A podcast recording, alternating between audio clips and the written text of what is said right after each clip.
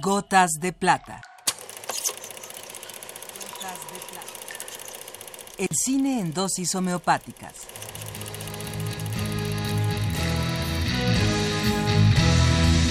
Con Carlos Naro.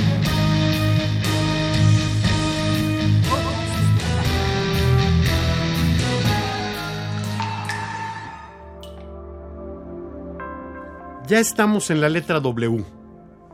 Y aunque inicialmente pensé que esta sería una letra dominada por directores norteamericanos, en ella encontramos una diversidad de nacionalidades. Suecos, polacos, alemanes, italianos, chinos, australianos. Aquí tenemos a directores tan importantes como Baida, Wim Wenders, Lina Müller, John Woo, John Waters, Peter Baer, Andy Warhol, Robert Bean, Bob Wideberg, Paul Wegner, Billy Wilder y Orson Welles. Columbia Broadcasting System and its affiliated stations present Orson Welles and the Mercury Theater on the Air in The War of the Worlds by H.G. Wells. Orson Welles representa uno de los puntos más altos de la cinematografía mundial. Desempeñó prácticamente todas las actividades posibles en el cine. Actor, director, guionista, editor, fotógrafo, productor, etcétera, etcétera, etcétera.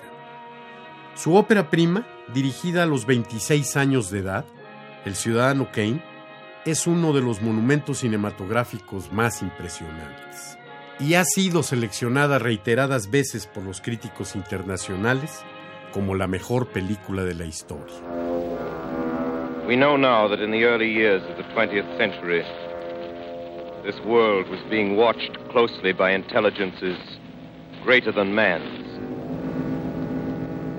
Nacido en Wisconsin en 1915, Orson Welles llamó la atención a los 23 años de edad al conmocionar una extensa región de los Estados Unidos con su adaptación radiofónica de La Guerra de los Mundos de H.G. Wells, simulando que las transmisiones normales se interrumpían para dar lugar a cortes noticiosos que informaban sobre la invasión por extraterrestres en New Jersey.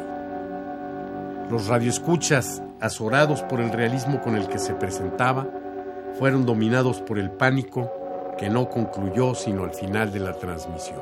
We now return you to Carl Phillips at Grover's Mill. Ladies and gentlemen, my honor. Ladies and gentlemen. Ladies and gentlemen, here I am, back of a stone wall that adjoins Mr. Wilmer's garden. What anything means. Wait a minute, something's happening. Humped shape is rising out of the pit. I can make out a small beam of light against a mirror. What's that? There's a jet of flame springing from the mirror and it leaps right at the advancing men. It strikes them head on. Lord, they're turning into flames. Wells se formó de manera autodidacta en el cine, revisando y analizando obsesivamente todas las películas que tuvo a su alcance en el Museo de Arte Moderno de Nueva York.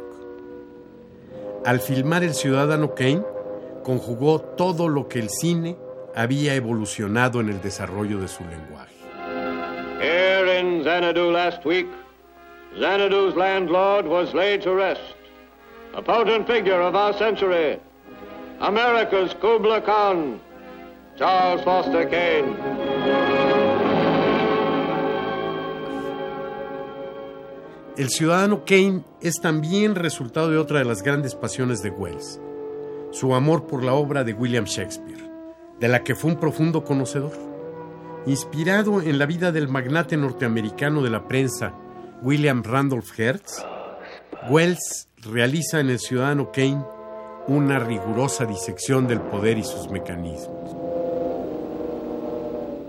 A pesar del extraordinario resultado del Ciudadano Kane, Wells no obtiene el éxito que le correspondía en el momento. La compañía productora RKO, temerosa de la reacción de Hertz, sabotea la distribución de la película, que sin embargo terminará por imponerse como una de las más grandes películas alguna vez filmadas. Y Orson Welles como uno de los mayores genios del siglo XX. That grinning, glowing, globular invader of your living room is an inhabitant of the pumpkin patch, and if your doorbell rings and nobody's there, that was no Martian. It's Halloween.